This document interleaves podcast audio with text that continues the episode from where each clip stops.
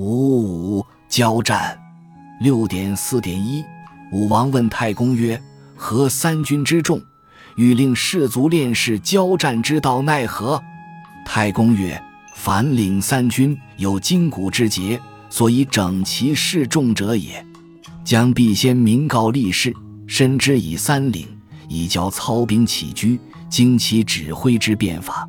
故教立士，使一人学战，教成，合之十人；十人学战。”教成何之百人，百人学战；教成何之千人，千人学战；教成何之万人，万人学战；教成何之三军之众，大战之法；教成何之百万之众，故能成其大兵，立威于天下。武王曰：“善哉！”译文：武王问太公说：“集合三军之众，想要给士兵。”选出的勇士教练战法的要领是怎样的？太公说：“凡是统领三军，有筋骨的节制，这是为了使士兵们行动整齐划一。主将一定要明确告知军官士兵，在三申述命令，以便教练操作兵器各种基本动作及根据旗帜指挥的变化方法。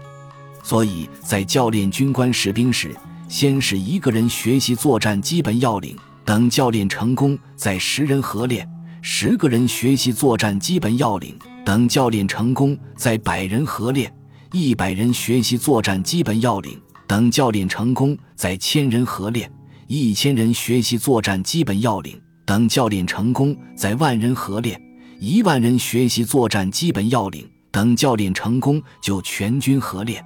而特大战役的训练法。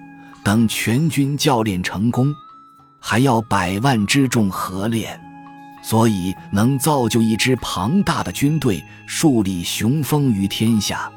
武王说：“好极了。”偏义，本篇讲述以一代史，逐步完成训练士兵作战基本要领的方法。